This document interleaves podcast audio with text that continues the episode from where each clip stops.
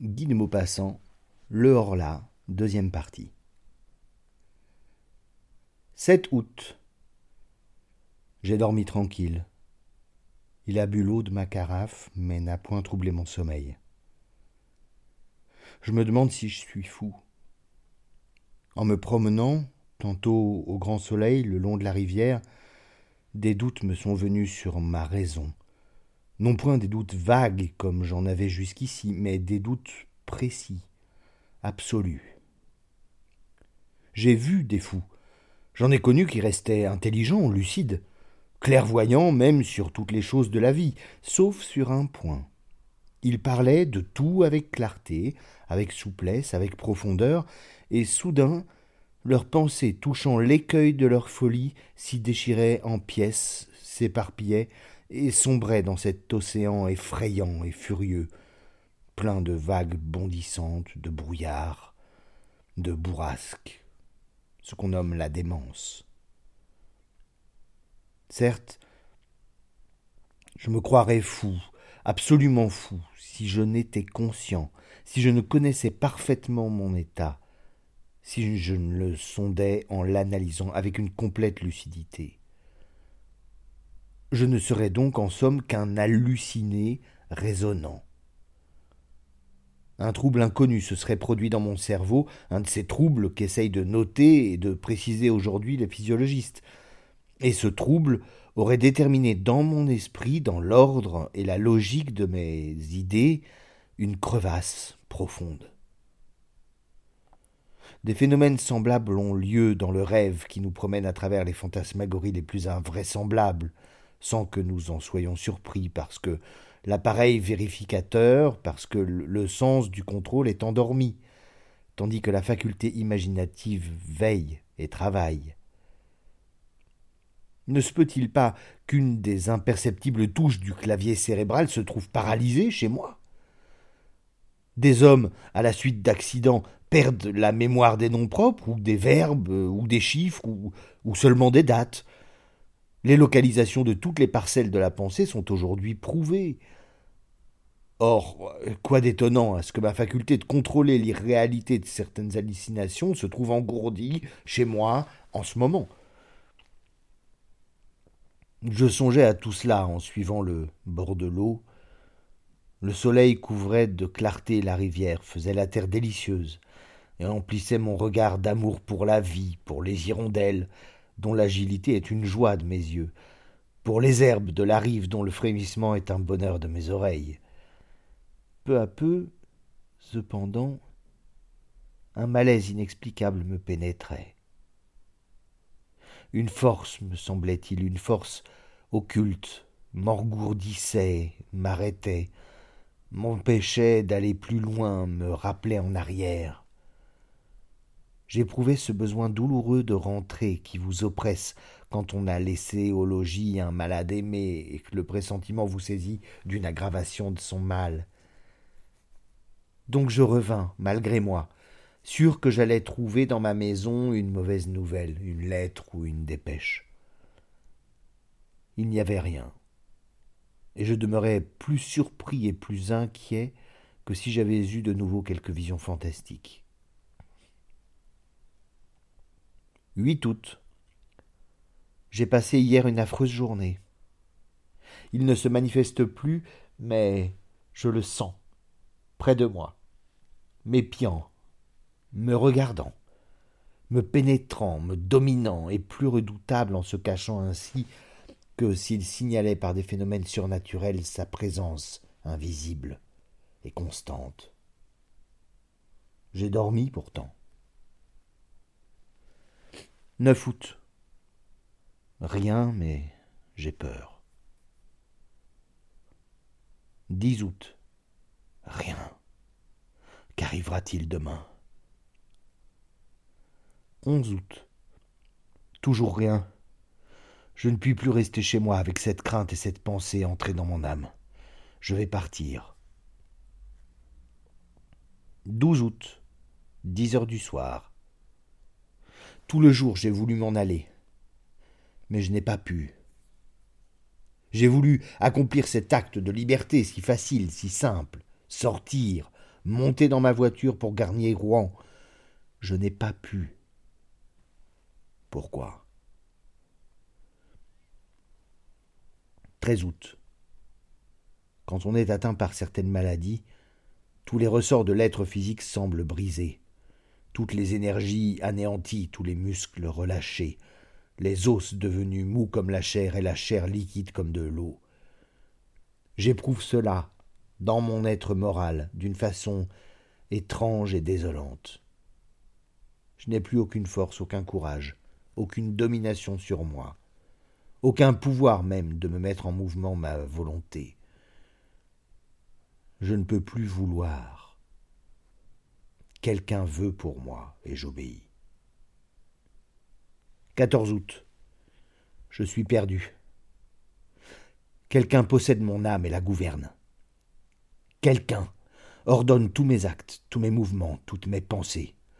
Je ne suis plus rien en moi, rien qu'un spectateur esclave et terrifié de toutes les choses que j'accomplis.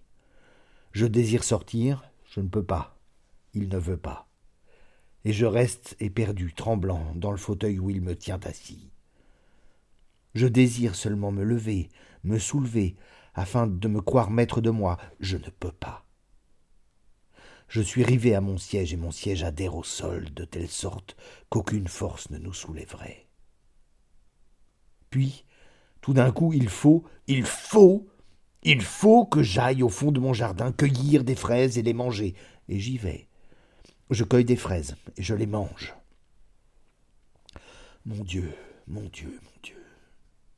Est-il un Dieu? S'il en est un, délivrez-moi, sauvez-moi, secourez-moi. Pardon, pitié, grâce. Sauvez-moi, quelle souffrance, quelle torture. Quelle horreur 15 août. Certes, voilà comment était possédée et dominée ma pauvre cousine quand elle est venue m'emprunter cinq mille francs. Elle subissait un vouloir étranger, entrer en elle, comme une autre âme, comme une autre âme parasite et dominatrice. Est-ce que le monde va finir? Mais celui qui me gouverne, quel est-il? C'est invisible. C'est inconnaissable, ce rôdeur d'une race surnaturelle. Donc, les invisibles existent. Alors, comment depuis l'origine du monde ne se sont-ils pas encore manifestés d'une façon précise comme ils le font pour moi? Je n'ai jamais rien lu qui ressemble à ce qui s'est passé dans ma demeure. Si je pouvais la quitter, si je pouvais m'en aller, fuir, ne pas revenir, je serais sauvé mais je ne peux pas. 16 août. J'ai pu m'échapper aujourd'hui pendant deux heures, comme un prisonnier qui trouve ouverte par hasard la porte de son cachot. J'ai senti que j'étais libre tout à coup et qu'il était loin. J'ai ordonné d'atteler bien vite et j'ai gagné Rouen. Oh, quelle joie de pouvoir dire à un homme qui obéit Allez à Rouen. Je me suis fait arrêter devant la bibliothèque et j'ai prié qu'on me prêtât le grand traité du docteur Hermann Ehrstaus sur les habitants inconnus du monde antique et moderne. Puis, au moment de remonter dans mon coupé, j'ai voulu dire à la gare et j'ai crié. Je n'ai pas dit, j'ai crié d'une voix si forte que les passants se sont retournés. À la maison. Voilà ce que j'ai crié, et je suis tombé, affolé d'angoisse, sur le coussin de ma voiture il m'avait retrouvé et repris. 17 août. Quelle nuit. Ah. Quelle nuit. Et pourtant il me semble que je devrais me réjouir. Jusqu'à une heure du matin j'ai lu. Hermann Ehrestaus, docteur en philosophie et en théogonie, a écrit l'histoire et les manifestations de tous les êtres invisibles rôdant autour de l'homme ou rêvés par lui. Il décrit leurs origines, leurs domaines, leur puissance, mais aucun d'eux ne ressemble à celui qui me hante. On dirait que l'homme, depuis qu'il pense, a pressenti et redouté un être nouveau, plus fort que lui, son successeur en ce monde, et que, le sentant proche et ne pouvant prévoir la nature de ce maître, il a créé dans sa terreur tout le peuple fantastique des êtres occultes fantôme vague né de la peur. Donc, ayant lu jusqu'à une heure du matin, j'ai été m'asseoir ensuite auprès de ma fenêtre ouverte pour rafraîchir mon front et ma pensée au vent calme de l'obscurité. Il faisait bon, il faisait tiède, comme j'aurais aimé cette nuit-là autrefois. Pas de lune. Les étoiles avaient au fond du ciel noir des scintillements frémissants. Qui habite ces mondes? Quelles formes, quels vivants, quels animaux, quelles plantes sont là-bas? Ceux qui pensent dans ces univers lointains, que savent-ils plus que nous? Que peuvent-ils plus que nous? Que voient-ils que nous ne connaissons point? Un d'eux, un jour ou l'autre, traversant l'espace, n'apparaîtra-t-il pas sur notre terre pour la conquérir, comme les Normands jadis traversaient la mer pour asservir des peuples plus faibles? Nous sommes si infirmes, si désarmés, si ignorants, si petits, nous autres, sur ce grain de boue qui tourne délayé dans une goutte d'eau. Je m'assoupis en rêvant ainsi au vent frais du soir. Or, ayant dormi environ quarante minutes, je rouvris les yeux sans faire un mouvement, réveillé par je ne sais quelle émotion confuse et bizarre. Je ne vis rien d'abord, puis tout à coup, il me sembla qu'une page du livre resté ouvert sur ma table venait de tourner toute seule. Aucun souffle d'air n'était entré par ma fenêtre. Je fus surpris et j'attendis. Au bout de quatre minutes environ, je vis, je vis, oui, je vis de mes yeux une autre page se soulever et se rabattre sur la précédente, comme si un doigt l'eût feuilleté.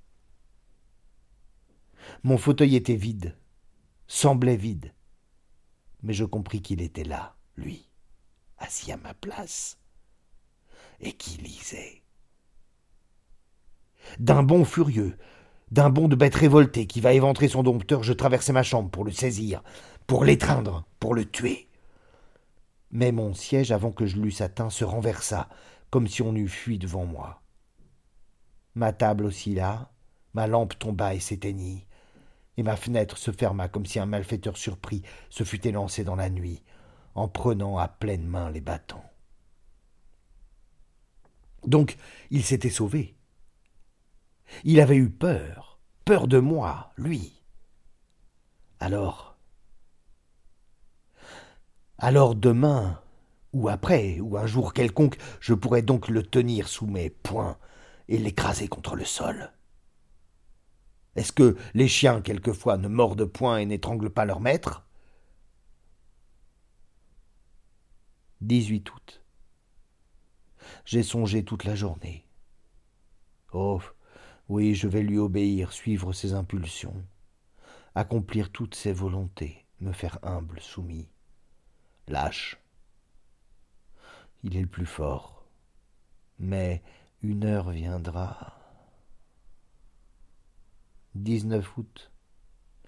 Je sais, je sais, je sais tout. Je viens de lire ceci dans la revue du monde scientifique. Une nouvelle assez curieuse nous arrive de Rio de Janeiro. Une folie, une épidémie de folie comparable aux démences contagieuses qui atternirent les peuples d'Europe au Moyen Âge, sévit en ce moment dans la province de São Paulo. Les habitants éperdus quittent leurs maisons, désertent leurs villages, abandonnent leur culture, se disant poursuivis, possédés, gouvernés comme un bétail humain par des êtres invisibles bien que tangibles, des sortes de vampires qui se nourrissent de leur vie pendant leur sommeil, et qui boivent en outre de l'eau et du lait sans paraître touchés à aucun autre aliment. Monsieur le professeur Dom Pedro Henriquez, accompagné de plusieurs savants médecins, est parti pour la province de São Paulo afin d'étudier sur place les origines et les manifestations de cette surprenante folie et de proposer à l'empereur des mesures qui lui paraîtront le plus propres à rappeler à la raison ces populations en délire. Je me rappelle. Je me rappelle le beau trois-mâts brésilien qui passa sous mes fenêtres en remontant la Seine le 8 mai dernier. Je le trouvais si joli, si blanc, si gai. L'être était là-dessus, venant de là-bas où sa race est née, et il m'a vu. Il a vu ma demeure blanche aussi, il a sauté du navire sur la rive. Oh, mon Dieu, à présent je sais, je devine. Le règne de l'homme est fini.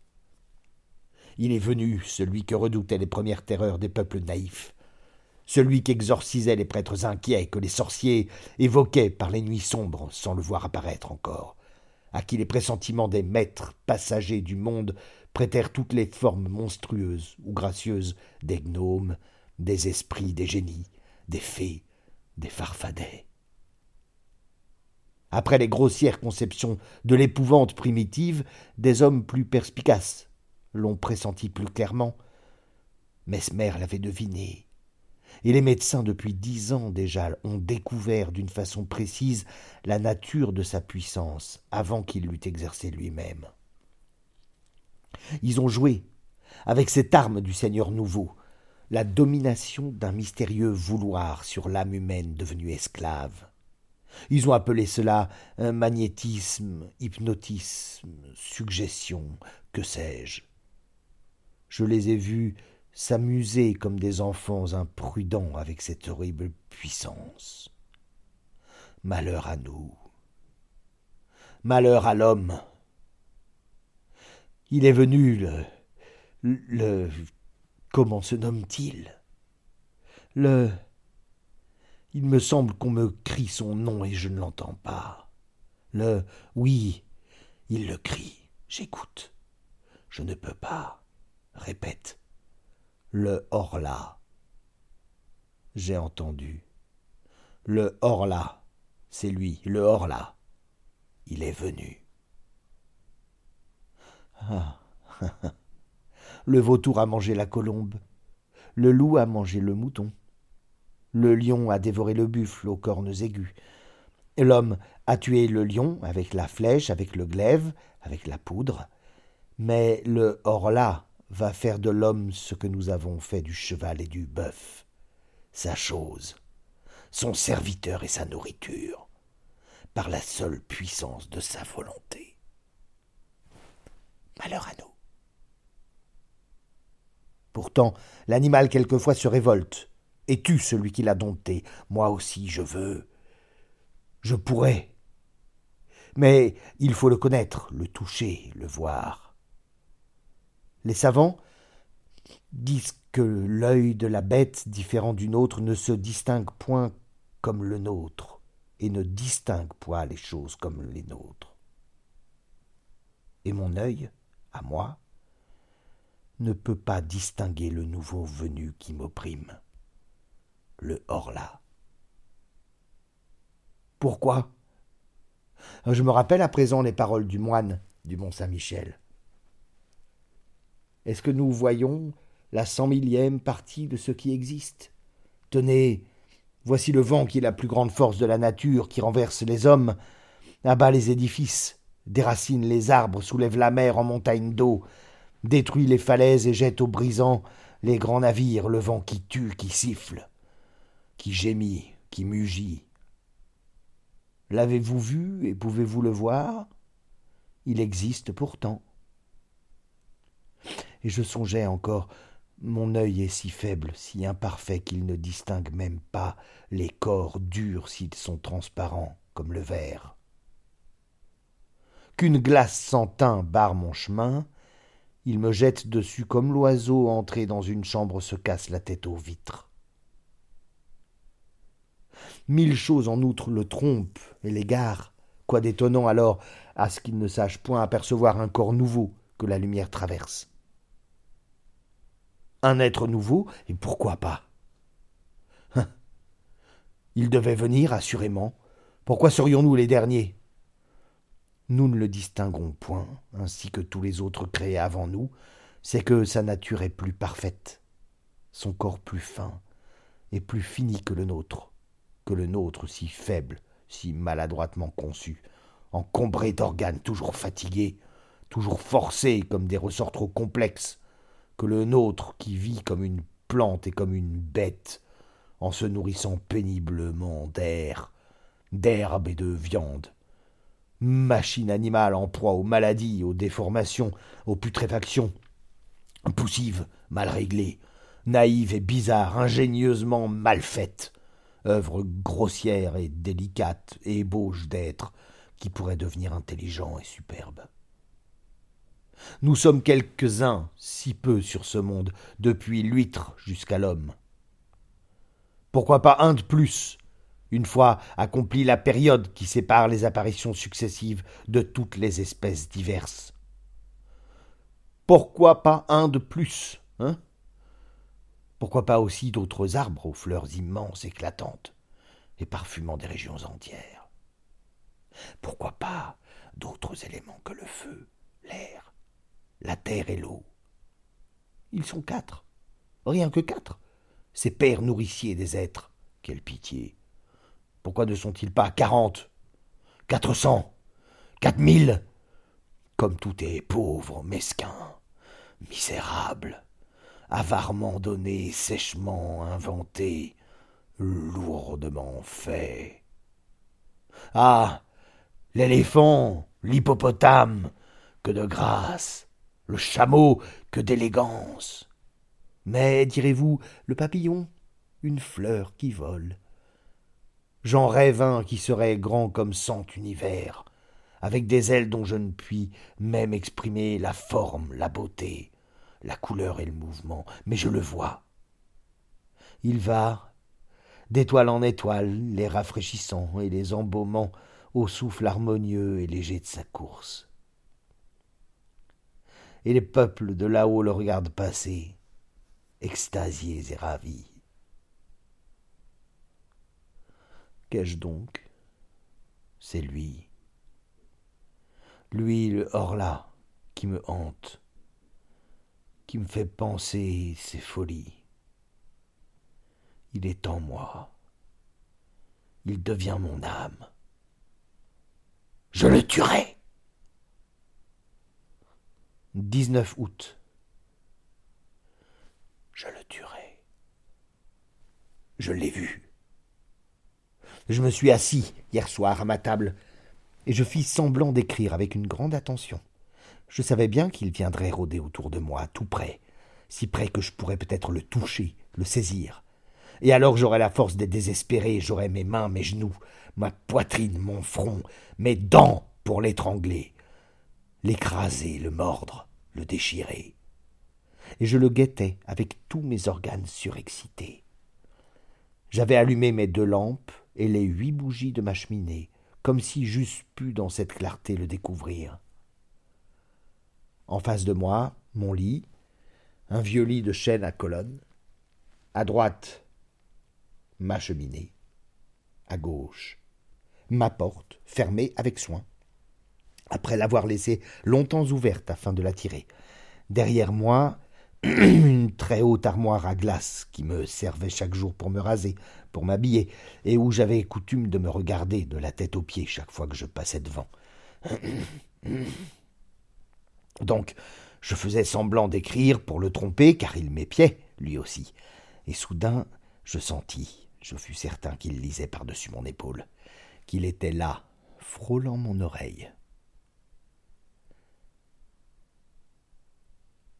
Je me dressai, les mains tendues, en me tournant si vite que je faillis tomber. Eh bien, on y voyait comme en plein jour, et je ne me vis pas dans ma glace.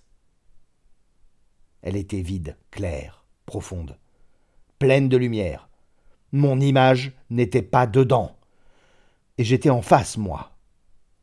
Je voyais le grand verre limpide du haut en bas, et je regardais cela avec des yeux affolés, et je n'osais plus avancer, je n'osais plus faire un mouvement, sentant bien pourtant qu'il était là, mais qu'il m'échapperait encore.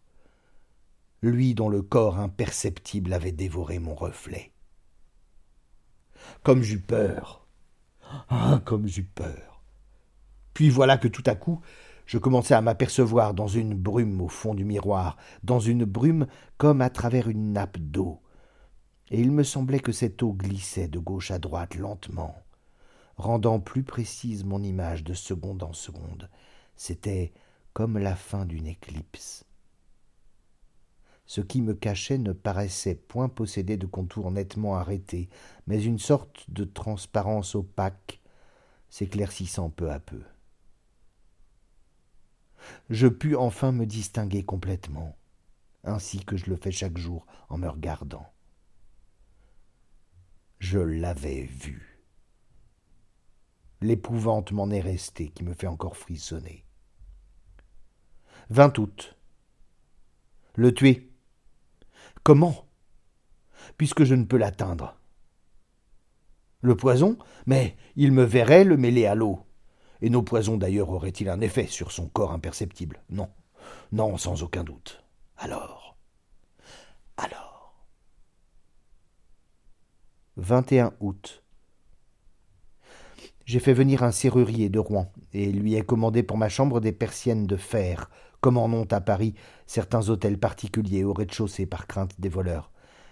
Il me fera en outre une porte pareille. Je me suis donné pour un poltron, mais je m'en moque. 10 septembre. Rouen, hôtel continental. C'est fait.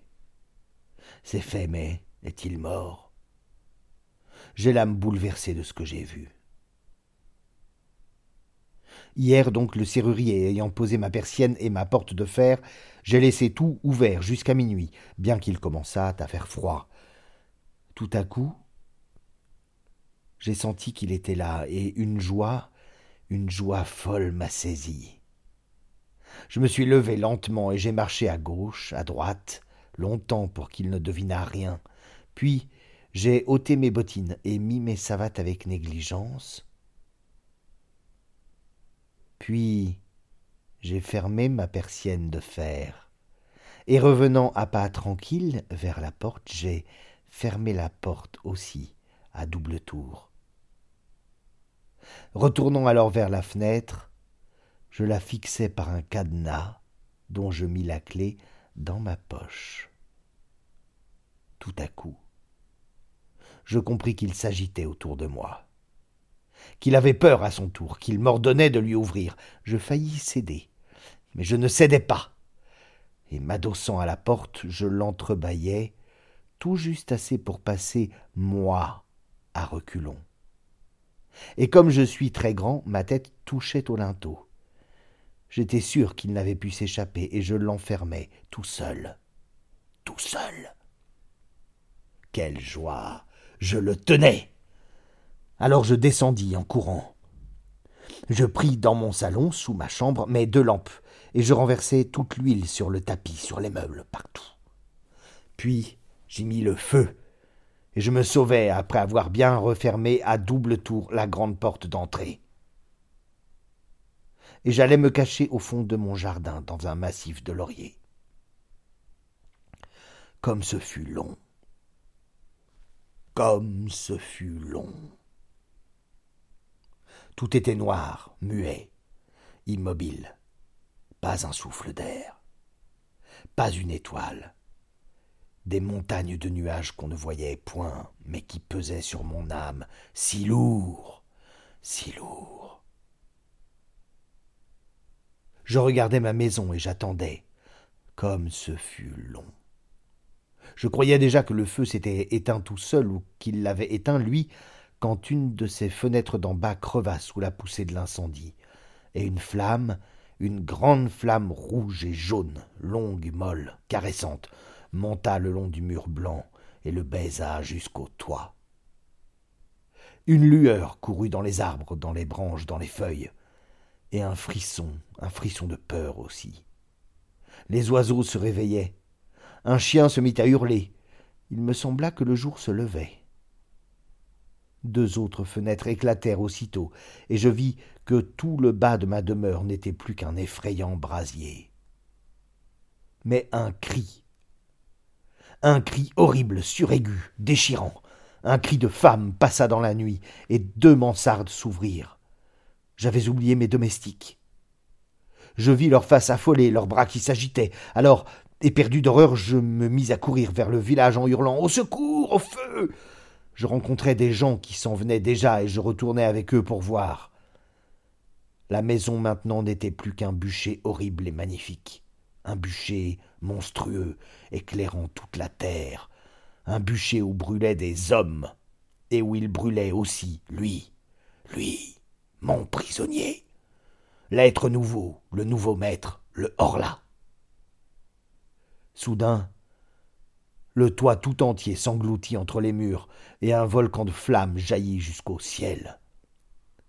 Par toutes les fenêtres ouvertes sur la fournaise, je voyais la cuve de feu, et je pensais qu'il était là, dans ce four, mort.